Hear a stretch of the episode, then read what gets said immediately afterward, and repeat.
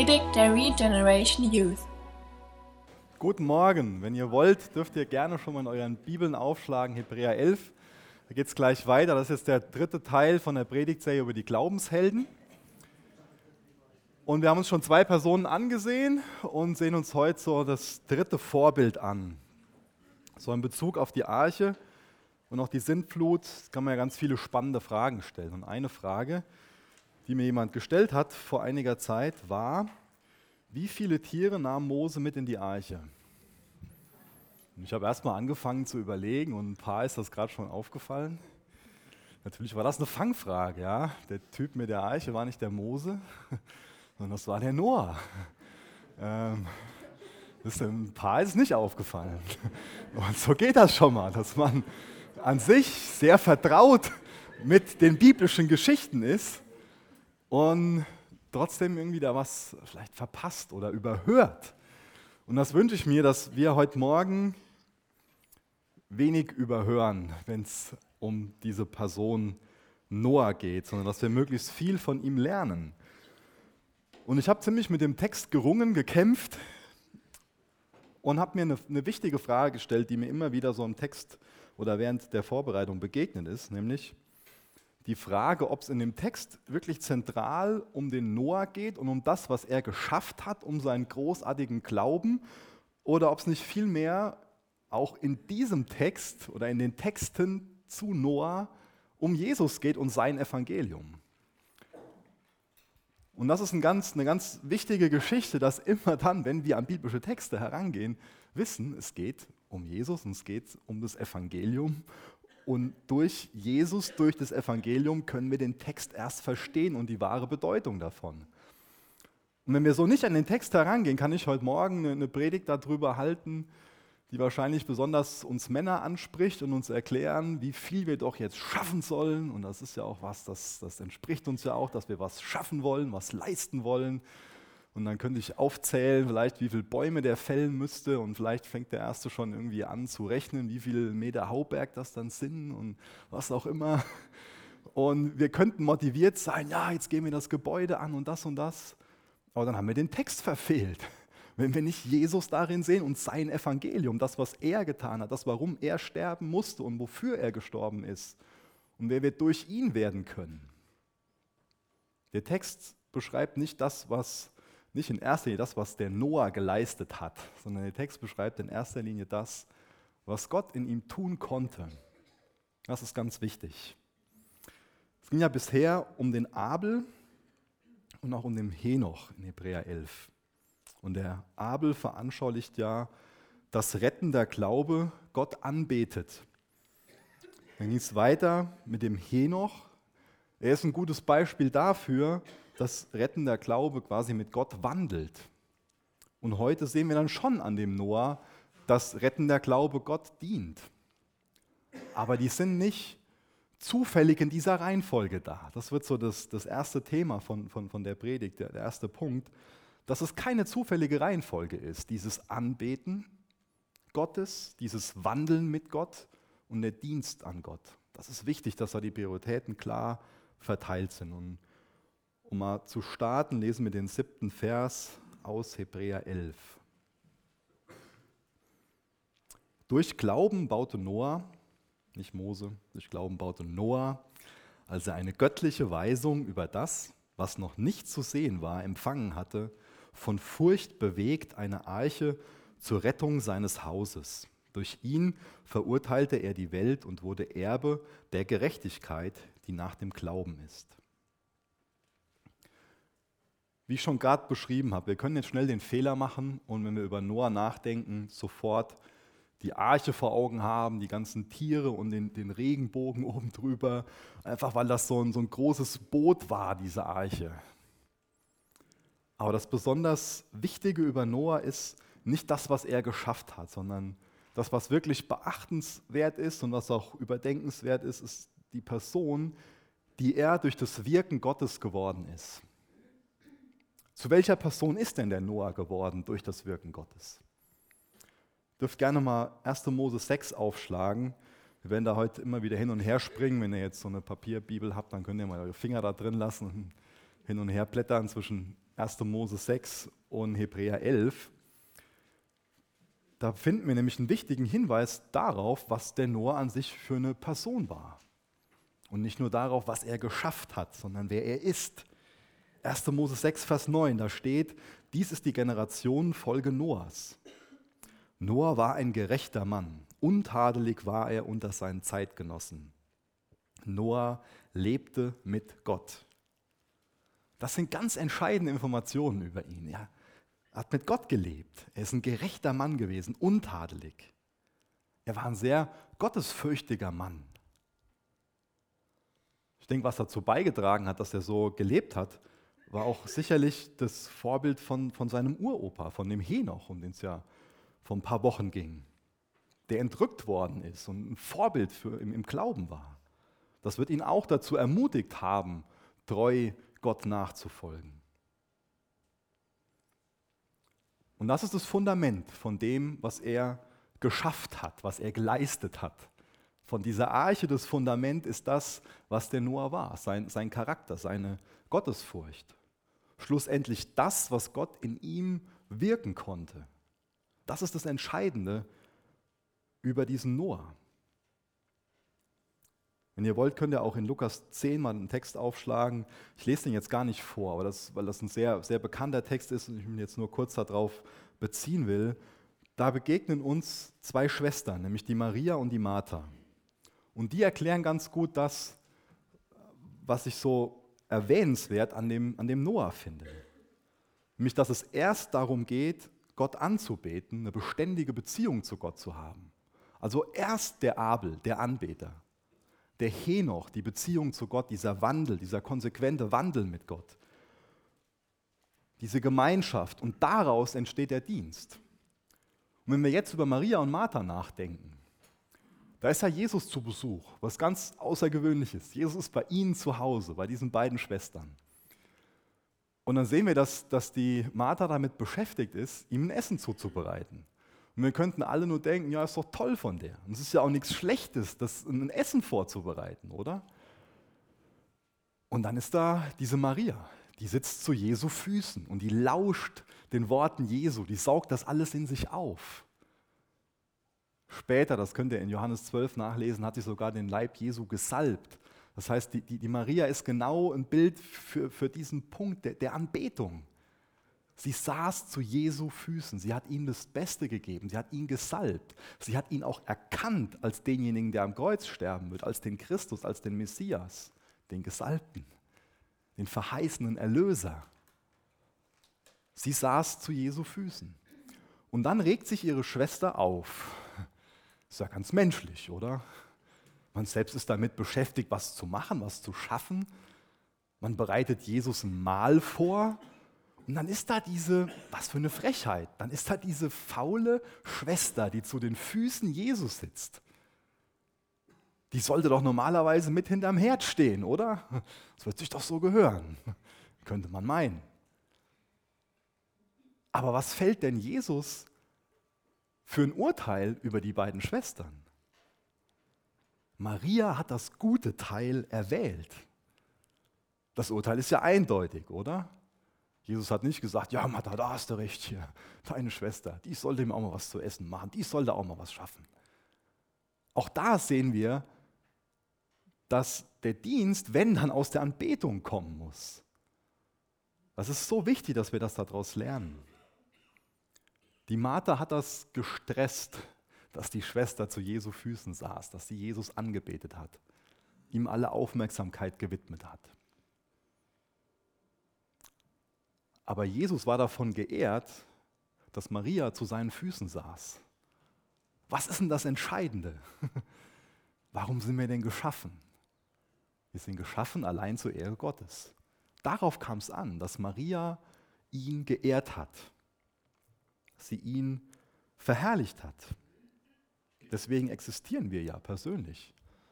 Deswegen bist du geschaffen, um Gott zur Ehre zu leben, um ihn zu verherrlichen. Deswegen gibt es uns als Gemeinde, um ihn, um Jesus zu verherrlichen. Gott geht es also in erster Linie um unser Herz und nicht in erster Linie um unsere Hände.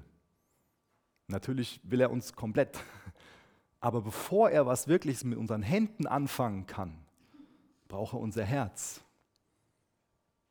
Das, das größte und wichtigste Gebot ist ja, dass wir Gott lieben sollen mit unserem ganzen Herzen.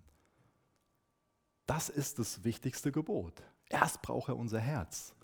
Er will uns ganz haben. Wenn er unser Herz nicht hat und nur unsere Hände, dann sind die Prioritäten falsch verteilt. Er will nicht in erster Linie das haben, was wir für ihn tun können, sondern er will in erster Linie uns haben, unsere Herzen, unsere Aufmerksamkeit, unsere Bewunderung, unsere Anbetung. Und das können wir schnell schon mal auf den Kopf stellen. Deswegen ist das eine wichtige Frage, so als, als, als Grundlage, um diese Noah-Geschichte gut verstehen zu können. Ist es bei uns wirklich so, dass, es, dass unser Dienst Anbetung ist? Dass wir aus der Anbetung heraus dienen? Stellen wir Jesus in den Mittelpunkt von unserem Dienst? Bei Noah war es so, dass er nicht die Arche für sich selbst gebaut hat. Er hat nachher einen großen Nutzen davon gehabt, ja. Aber er hat die Arche aus einem Glaubensgehorsam heraus gebaut. Zur Ehre Gottes. Gott hat gesprochen, er hat es gemacht. Er ist mit Gott gewandelt. Daraus konnte Gott erst zu ihm sprechen. Es war Anbetung Gottes. Und es gibt heute ganz viele Menschen, die viel Gutes tun. Aber nur Gutes zu tun, ohne die richtigen Beweggründe, ohne das richtige Herz, dann, dann fehlt was. Ich kann aus vielen verschiedenen Gründen Gutes tun. Oft ist es so ein Trugschluss, ich mache was Gutes, also bin ich gut, also fühle ich mich gut. Dann habe ich vielleicht mein Gewissen beruhigt. Oder als Christ kann ich sogar Gutes tun und danach meinen, jetzt schuldet mir Gott was. Irgendeine Gebetserhörung oder die Änderung von Umständen. Ich war doch so gehorsam, jetzt muss Gott doch. Wir können es machen, einfach um unser Pflichtbewusstsein zu beruhigen. Oder auch um uns selbst darzustellen vor, vor anderen. Noah hätte ja auch hergehen können und dann, als er dieses, dieses Lebenswerk, die Arche fertig gebaut hat, sich so auf die Brust klopfen können. Ich habe es geschafft. Ich habe die Arche gebaut. Und er wäre nur stolz auf sich gewesen. Deswegen lasst uns unsere Motive für unseren Dienst nicht irgendwie auf die leichte Schulter nehmen, sondern lasst uns echt Gott fragen und ihn bitten, unsere Herzen durch, zu durchsuchen, weil ich auch davon überzeugt bin, dass das ja oft diese falschen Motive, die sich da einschleichen können, dass die nicht so offensichtlich sind, oder? Dass die ziemlich versteckt sind, dass das unterbewusst passiert und vor allen Dingen auch schleichend passiert. Und deswegen ist so wichtig, immer wieder zum Kreuz zu kommen und zu fragen, Jesus, durchsuch mein Herz. Zeig mir, was da drin ist. Entfern du da die falschen Motive und bring mich zurück zu dem Punkt, dass es nur um dich geht und nicht um mich geht. Und wisst ihr, umso länger wir darüber nachdenken, umso mehr erkennen wir wieder die Abgründe unseres Herzens. Unser verdrehtes Denken, unser sündiges Herz unsere Selbstsucht. Wenn ich über meine Motive nachdenke, wird mir oft bewusst, wie selbstsüchtig ich bin. Und das gibt mir wieder das Bewusstsein dafür, warum Jesus am Kreuz sterben musste und wie herrlich das ist, wie selbstlos es von ihm war, am Kreuz zu sterben. Damit ich nicht mehr länger in meinem Egoismus, in meiner Selbstzentriertheit gefangen sein muss, sondern damit er auch mich da heraus retten kann, dass es endlich um ihn geht und nicht mehr länger um mich geht in meinem Leben.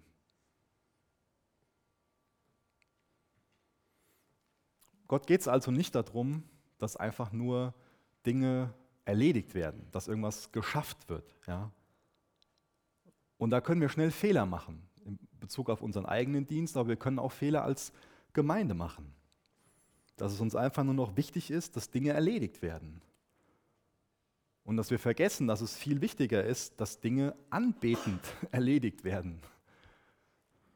Ist es bei uns so? Erledigen wir Dinge anbetend? Ist unser Dienst wirklich ein Ausdruck von Liebe zu Gott?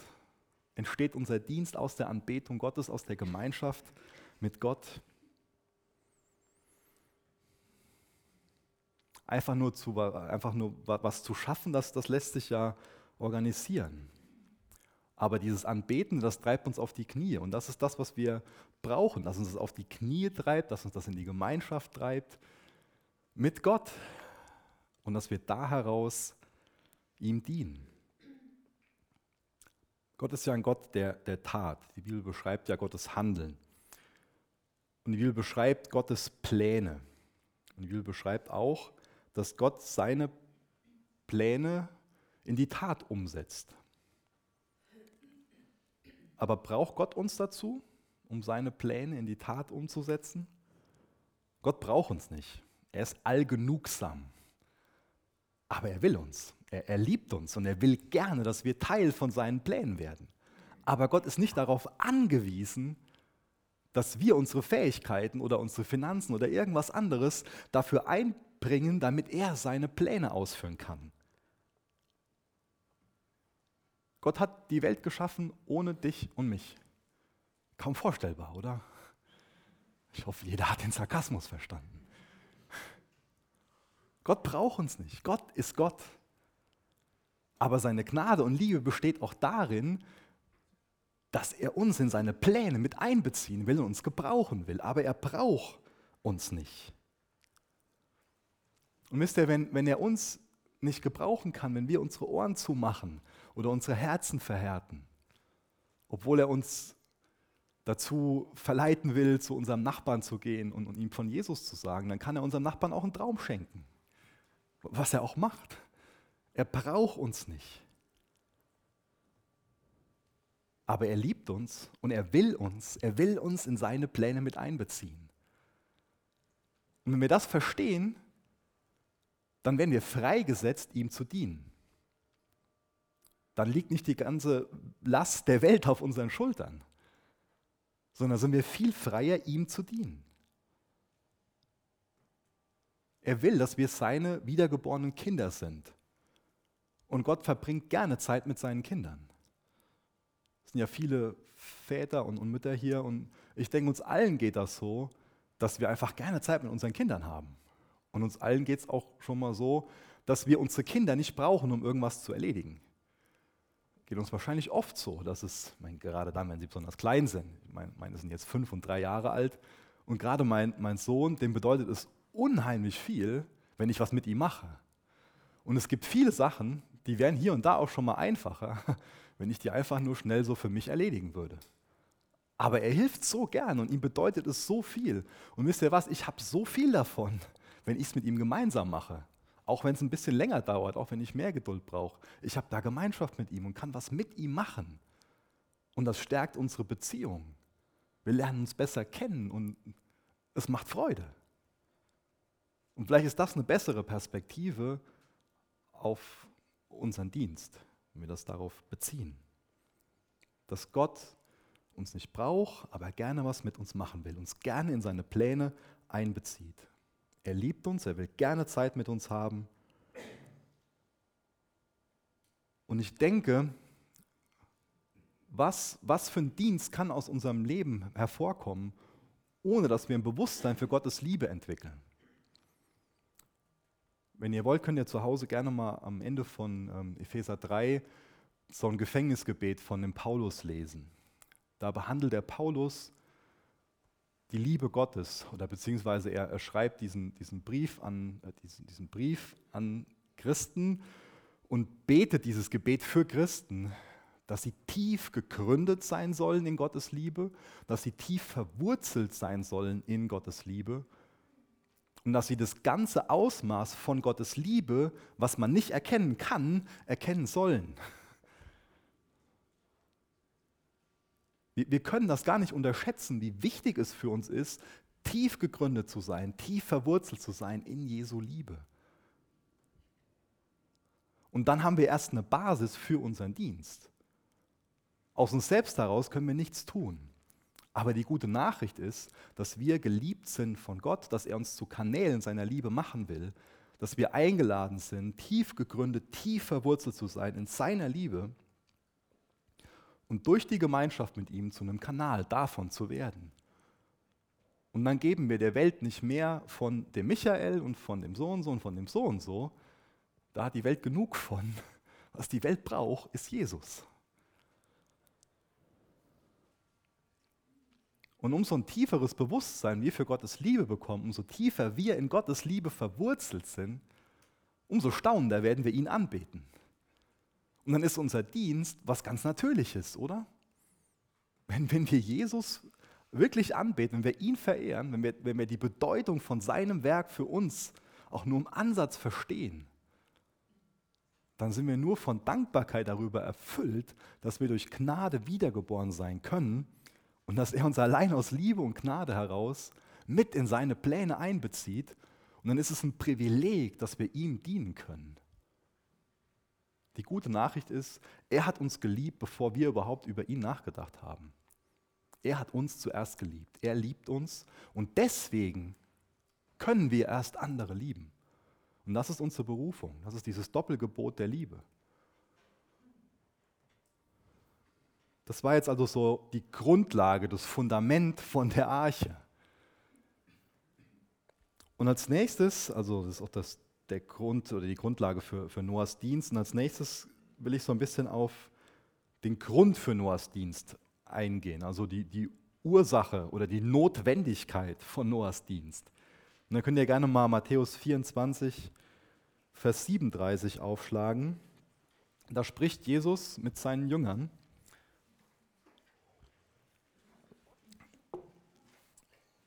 Und er verweist dabei auf Noah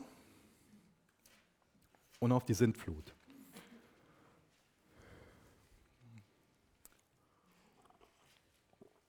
Matthäus 24, Vers 37 bis Vers 39 lese ich. Aber wie die Tage Noahs waren, so wird auch die Ankunft des Sohnes des Menschen sein. Denn wie in jenen Tagen vor der denn wie sie in jenen Tagen vor der Flut waren, sie aßen und tranken, sie heirateten und verheirateten, bis zu dem Tag, da Noah in die Arche ging. Und sie es nicht erkannten, bis die Flut kam und alle wegraffte. So wird auch die Ankunft des Sohnes des Menschen sein.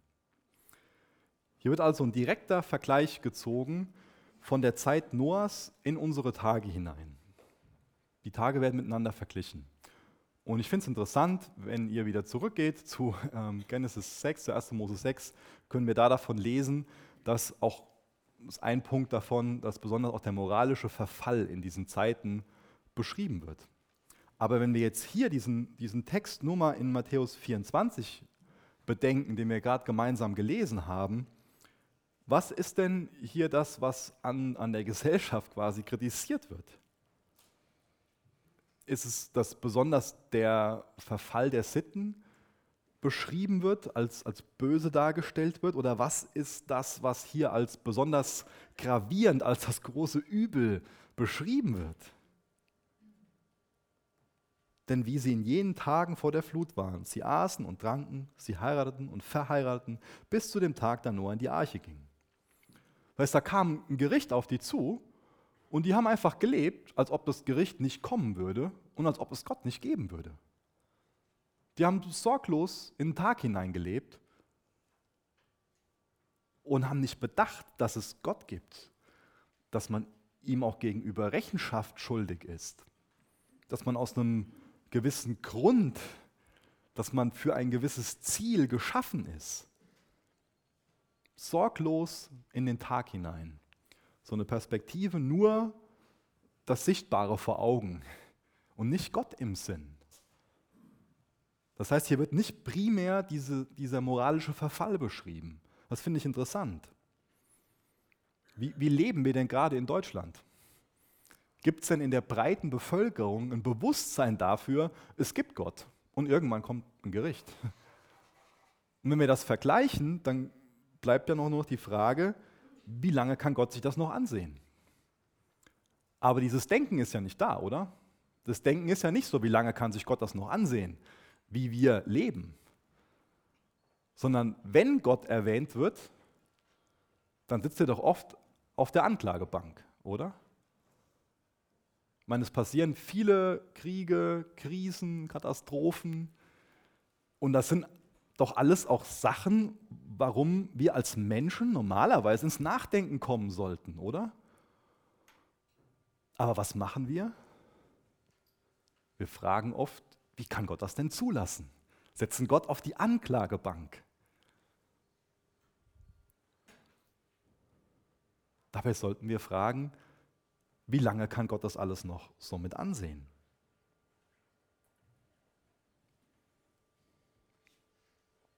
Das heißt, diese Kriege und diese Krisen, die Katastrophen, die, die passieren, neben dem, was, was schön ist, die sollten uns aufrütteln, die sollten uns aufzeigen, dass wir Menschen uns ohne Gott selbst zugrunde richten.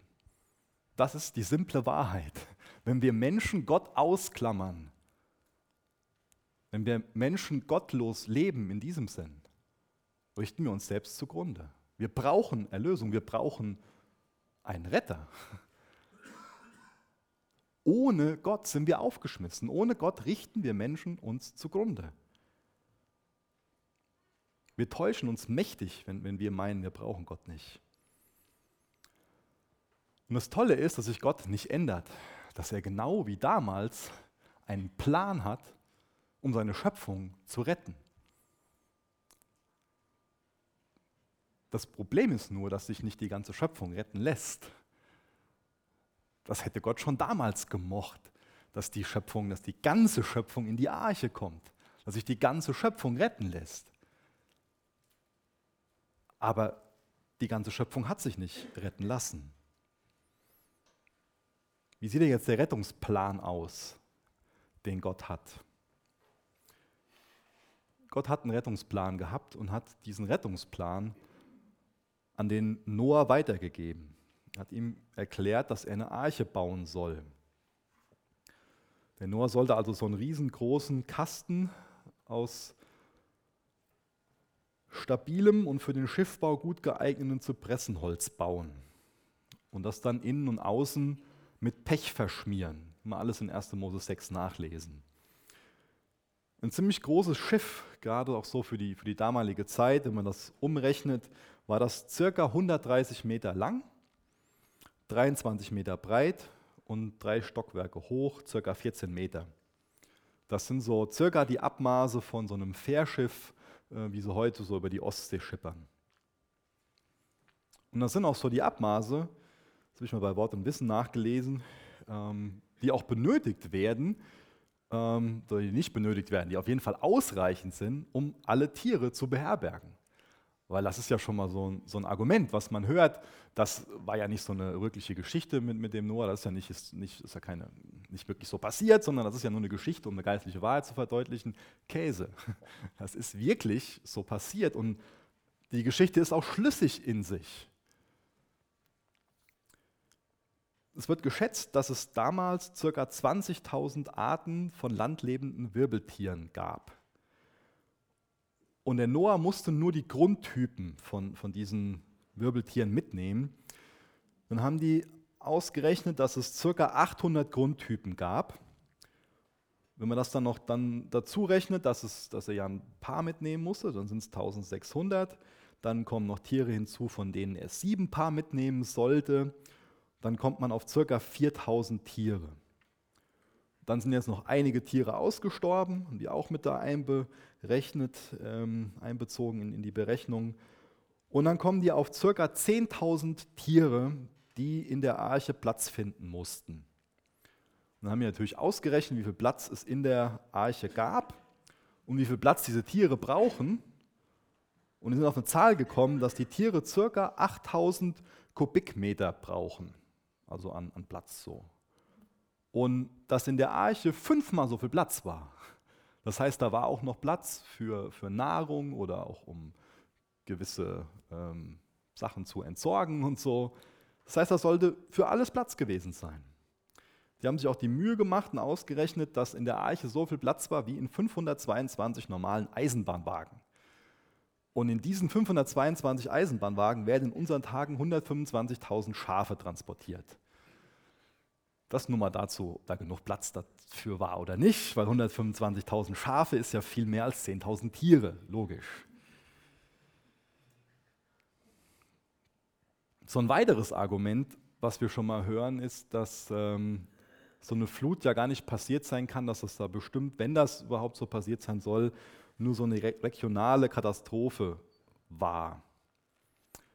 Das Interessante ist, dass es in ganz vielen Kulturen so einen Sintflutbericht gibt.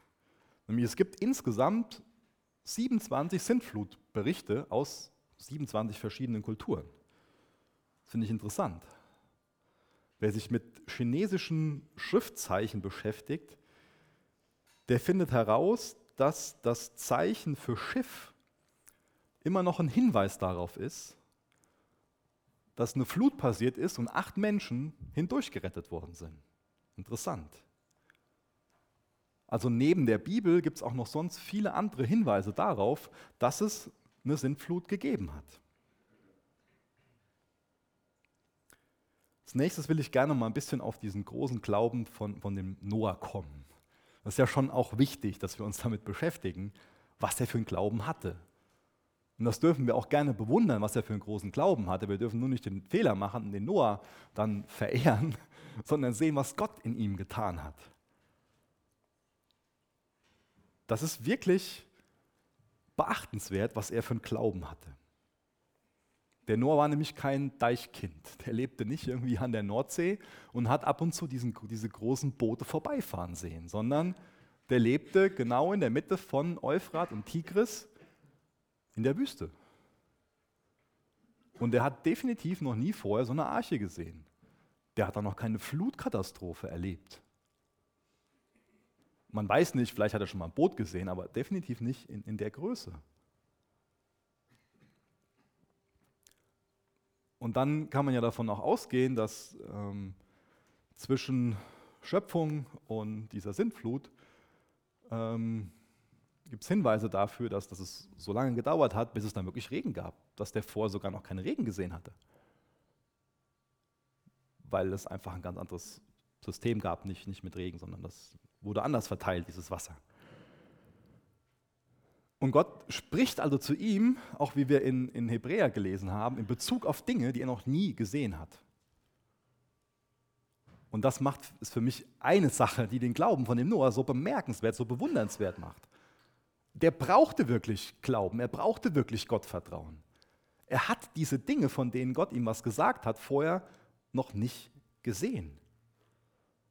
Und eine ganz natürliche Reaktion wäre gewesen, so, oh Gott, ich bin Ackerbauer und Schafhirte, aber ich bin doch kein, kein Waldarbeiter und Zimmermann und Schiffbauer und Botaniker und Tierpfleger, das bin ich doch alles nicht. Such dir jemand anderen aus, ja? Das wäre eine ganz natürliche Reaktion gewesen.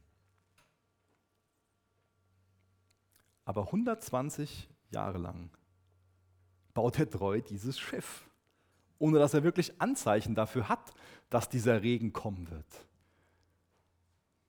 dass die Flut kommen wird. Der hat nicht in der Zeitung irgendwie gelesen von äh, dem Klimawandel und hat sich dann zusammengereimt, ach, deswegen ist in 100 Jahren so weit. Der hatte keine Anzeichen dafür, außer das, was Gott ihm gesagt hat. Und darauf hat er vertraut. Gott hat gesprochen und dann hat er gehandelt im Gehorsam. Das ist echter Glaube. Und das ist faszinierende Treue, 120 Jahre lang durchzuhalten. Das ist wirklich hingebungsvoller Gehorsam. Dem sein Alltag muss sich drastisch geändert haben. Der hat alles auf diese eine Karte gesetzt. Und er war bereit, sich absolut lächerlich zu machen.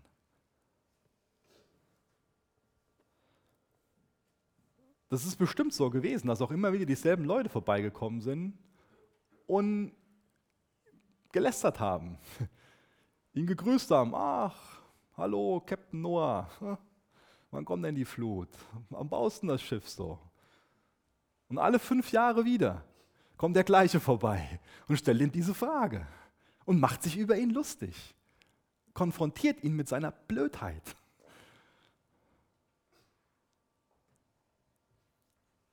Aber der Noah hat weitergebaut. 120 Jahre lang. Ganz ohne Motorsäge, ohne Magazinschrauber, hat er dieses Riesending zusammengezimmert. Er hat sich dem hingegeben, hat gesagt, Gott, du hast gesprochen, Wenn du gesprochen hast, dann will ich so handeln. Nach menschlichem Ermessen hätte er jetzt einfach sagen können, das funktioniert gar nicht. Aber Gott hat gesprochen. Und Gott ist in der Lage, so einen schwachen Menschen wie den Noah dazu zu gebrauchen, so etwas zu machen. Gott hat gesprochen. Es ist Gottes Plan und Gott ist in der Lage, seinen Plan umzusetzen.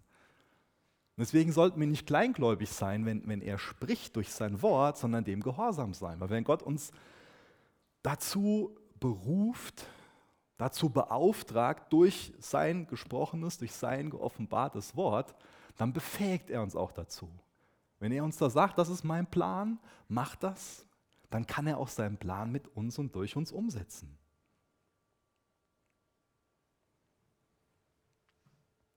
Und was haben wir heute für, für einen Segen, dass, dass wir uns mit so vielen Leuten hier treffen können, gleich in die Koffeebar gehen können, Gemeinschaft haben können, dass wir Gottes Wort haben, dass wir versiegelt sind mit Gottes Geist, dass wir Gemeinschaft haben können, dass wir Jüngerschaft erfahren können, Seelsorge erfahren können, dass wir dem Gebot folgen können, einer trage des anderen Lasten.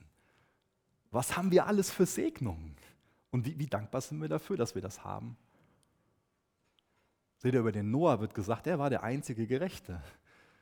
Der konnte nicht sonntags morgens da sich mit wie vielen Leuten treffen und Gottesdienst feiern und danach wieder ermutigt den Hammer in die Hand nehmen und weitermachen. Aber wir haben dieses Geschenk. Da sollten wir dankbar für sein. Und dann kam eines Tages dieser Tag des Gerichts. Und da ging Noah mit seiner Familie und mit den Tieren in diesen Schutzraum Arche. Und dann hat Gott selbst diese Tür verschlossen. Es kam genauso, wie Gott gesagt hat. Das Gericht Gottes wurde lange hinausgezögert, aber irgendwann war das Maß der Sünde voll und dann hat Gott gehandelt, dann hat er gerichtet. Und genauso wie damals das Maß der Sünde voll war und Gott gerichtet hat, wird das Maß der Sünde wieder irgendwann voll sein und Gott wird richten. Und auch für den Zeitpunkt hat Gott eine Arche vorbereitet, hat Gott einen Rettungsplan, wo er seine ganze Schöpfung einlädt, sich retten zu lassen. Aber lassen wir uns retten? Sehen wir die Notwendigkeit, uns retten zu lassen? Haben wir verstanden, warum Jesus für uns am Kreuz sterben musste?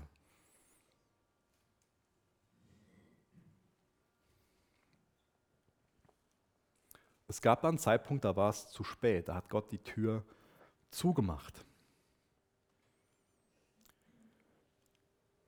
Das Tolle ist, dass wir jetzt nicht aufgefordert sind, eine Arche zu bauen. Ich schicke jetzt nicht nach Hause und sage euch, deswegen baut euch jetzt eine Arche oder baut euch für eure Familie eine Arche, so wie es Noah da also auch gemacht hat, hat ja auch einen Einfluss auf seine Familie gehabt. Ich gleich nochmal drauf zurück. Jesus ist unsere Arche. Die Arche ist gebaut, das ist vorbereitet. Und die Arche hat eine Tür, die Arche hat einen Eingang. Jesus sagt von sich selbst, dass er die Tür ist. Er sagt auch von sich selbst, dass er der Weg ist.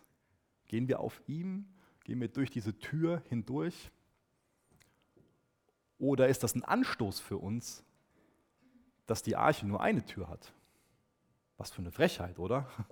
dass es da nur eine Tür in die Arche gibt. Ist doch schlimm. Auch das war wieder sarkastisch gemeint. Wir sollten nämlich viel eher die Gnade Gottes erkennen, dass es überhaupt eine Arche und eine Tür in die Arche gibt, oder?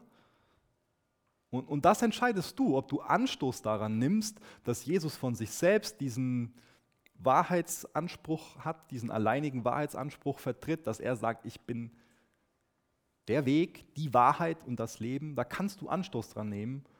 Und das verstehe ich auch ein Stück, weil wir Menschen da Anstoß dran nehmen.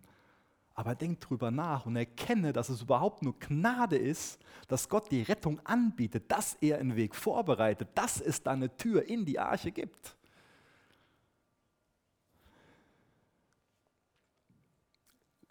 Lässt du dich retten? Lässt du dich einladen von Jesus in diesen Schutzraum?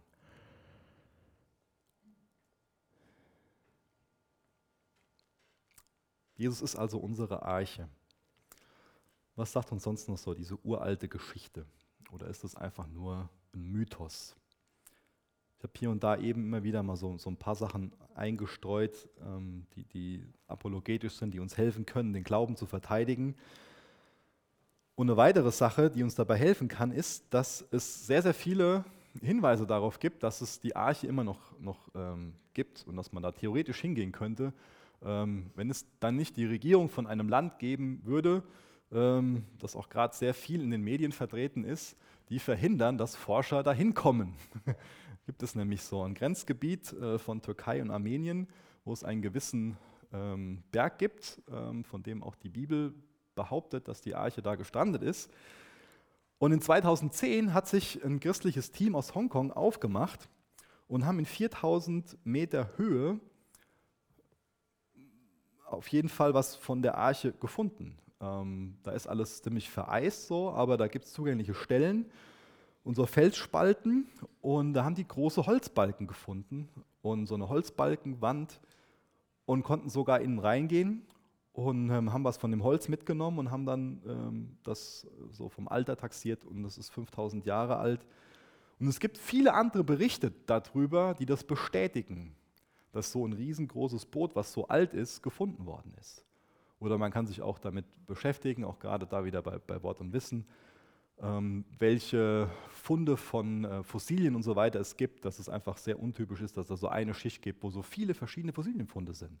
Und das sind alles so Puzzleteile dafür, die uns immer wieder zeigen, die Bibel ist Gottes Wort und kein, kein Humbug, die ist vertrauenswürdig, glaubenswürdig. Und Gott steht zu seinem Wort. Aber viel wichtiger als dass es, dass es diese Gründe auch gibt und dass diese Arche gefunden worden ist, und da komme ich wieder auf das zurück, was ich eben beschrieben habe, ist, dass die Arche ein ganz starkes Bild für unsere Rettung in Jesus Christus ist. Lassen wir uns retten. Erkennen wir die Tage, in denen wir leben. Gott hat einen Rettungsplan. Lassen wir uns von ihm retten und dann, wenn wir gerettet sind, komme ich wieder zurück auf den Anfang von der Predigt, sind wir dann auch bereit, weil wir in dieser Beziehung zu Gott stehen, Teil von seinem Plan zu werden. Es gibt ja so, einen Missionsbefehl.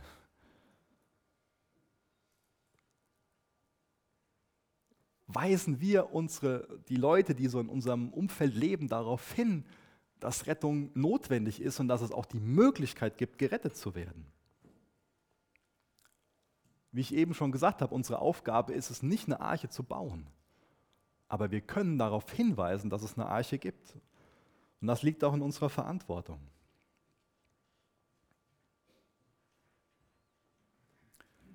Ich komme nochmal auf. Jetzt habe ich fast was übersprungen. Ähm, was noch sehr interessant ist, aus 1. Mose 6, Vers 14,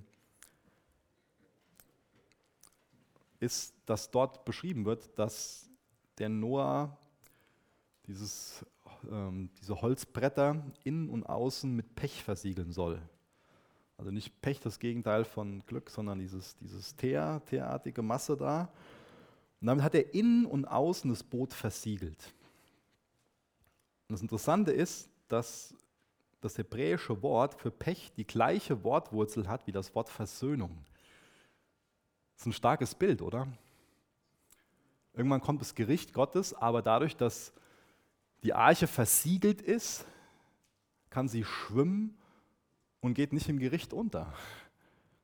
Und genau auch dadurch, dass wir versiegelt werden mit dem Heiligen Geist, dadurch, dass wir versöhnt sind mit Gott, werden wir nicht im Gericht untergehen. Das bringt uns so viel Hoffnung, oder? Und macht uns wieder dieses Gnadenangebot Gottes bewusst. Wir sind geschützt. Jesus passt auf uns auf. Deswegen brauchen wir auch keine Angst haben, darin unterzugehen. Deswegen brauchen wir auch nicht eine Angst vor dieser Finsternis haben, sondern wir wissen, dass wir versiegelt sind, dass er uns mit Pech eingerieben hat und dass wir hindurchschwimmen werden. Und was ich auch noch sehr mutmachend finde, da komme ich wieder auf unseren Text in Hebräer zurück, da steht, um seine Familie vor der Flut zu retten. Wie alt war denn der Noah, als der von Gott in Bezug auf die Arche gehört hat. man kann davon ausgehen, dass es 20 Jahre bevor er Kinder hatte, geschehen ist. Das heißt, schon 20 Jahre bevor er Kinder hatte, hat er angefangen, diese Arche zu bauen, und da lesen wir hier, um seine Familie vor der Flut zu retten. Und da komme ich wieder auf uns, gerade auf uns, auf uns Männer zurück, gerade auf die Familienväter zurück.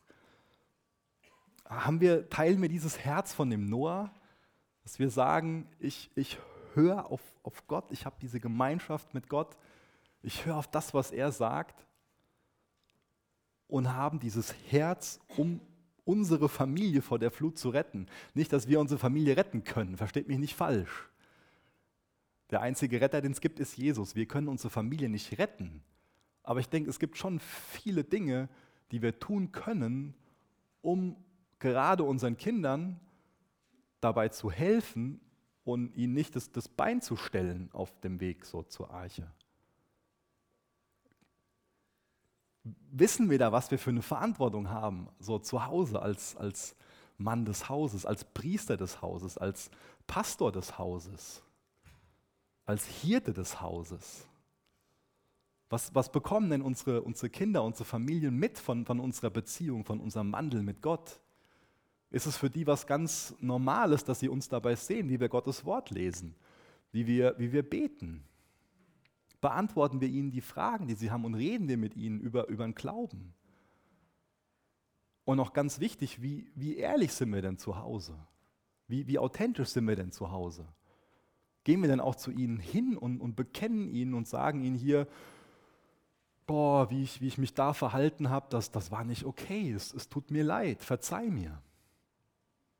Das sind ja alles normal selbstverständliche Sachen. Aber es gibt so viel, wie, wie wir diesen Gedanken umsetzen können.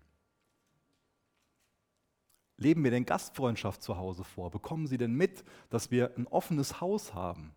Bekommen Sie mit, dass wir unseren Glauben auch mit Nachbarn teilen? Oder inwieweit nutzen wir auch so die, die, die Gemeinde, um auf die Arche hinzuweisen? Haben wir da auch Kontakte mit anderen Christen? Nutzen wir das, dass wir hier eine, eine Coffeebar zum Beispiel haben, um Gemeinschaft zu haben? Gehen, gehen wir regelmäßig mit unseren Kindern in Gottesdienst? Nutzen wir die Angebote, die es hier gibt in Bezug auf Kinder und, und Teen- und Jugendarbeit? Da gibt es so viele Sachen, wo wir einfach noch viel mehr im Gespräch sein müssen, wo wir Kindern eine Hilfe geben können, den Weg zur Arche zu finden. Wie gesagt, wir können sie nicht retten, aber wir können ihnen sagen, da, da gibt es dieses Boot und können ihnen eine Hilfe liefern oder auch Hindernisse geben auf dem Weg dahin. Aber nochmal zurück zu unserem Ausgangstext. Da steht in Hebräer 11, Vers 7, durch ihn verurteilte er die Welt und wurde ein Erbe der Gerechtigkeit aus Glauben. Genau wie wir hatte Noah eine Möglichkeit, um gerecht zu werden. Und das war durch den Glauben, durch den Glauben an Gott, durch den simplen Glauben daran, dass Jesus das Werk am Kreuz für ihn vollbringen wird, für uns vollbracht hat. Das ist schon immer der einzige Weg, den es gibt. Bevor Jesus am Kreuz gestorben wird, hat der Glaube gerettet daran, dass Gott einen Erlöser senden wird. Uns rettet heute der Glaube daran, dass Jesus der Erlöser war, der Erlöser ist. Gott ist gerecht. Und wenn das Maß der Sünde voll ist, dann wird er diese Welt richten. Aber Gott ist auch liebevoll. Er hat einen Weg bereitet und will Menschen retten. Er ist selbstlos. Er hat sich selbst für uns hingegeben, damit wir gerettet werden können. Lassen wir uns retten und nachdem wir gerettet wurden, sind wir damit beschäftigt, anderen von dieser Rettung weiterzusagen. Noch ein Vers zum Abschluss, 1. Korinther 15, Vers 58. Deshalb bleibt fest und unerschütterlich im Glauben, liebe Freunde, und setzt euch mit aller Kraft für das Werk des Herrn ein, denn ihr wisst ja, dass nichts, was ihr für den Herrn tut, vergeblich ist. Jesus, danke für dein Wort. Danke für das Vorbild von Noah. Lass uns von Noah lernen. Jesus, ja, wir wollen darüber inspiriert, davon inspiriert sein, was Noah für einen, für einen wunderbaren Glauben hatte und was er geschafft hat. Aber Jesus, danke, dass du uns heute Morgen daran erinnert hast, dass es in erster Linie darum geht, zu deinen Füßen zu sitzen, dich anzubeten. Hilf uns mehr zu verstehen, dass du der Einzige bist, der würdig ist, angebetet zu werden. Gib uns ein Bewusstsein dafür, wie sehr wir gerettet werden müssen, wie sehr wir verloren sind ohne dich. Und offenbar uns im gleichen Maß deine Liebe, deinen Weg der Erlösung. Jesus, danke, dass du dich zum stellvertretenden Opfer gemacht hast. Danke, Jesus, dass du für mich persönlich am Kreuz gestorben bist. Hilf uns, zu deinen Füßen zu sitzen, in dieser anbetenden Haltung zu leben und dir mit unserem ganzen Leben zu dienen. Hilf uns, zu Hause in unseren Familien, unserer Verantwortung nachzukommen, Herr. Schenk uns da Veränderung, Reife, Wachstum. Hilf uns in unserer Nachbarschaft, dich zu bezeugen.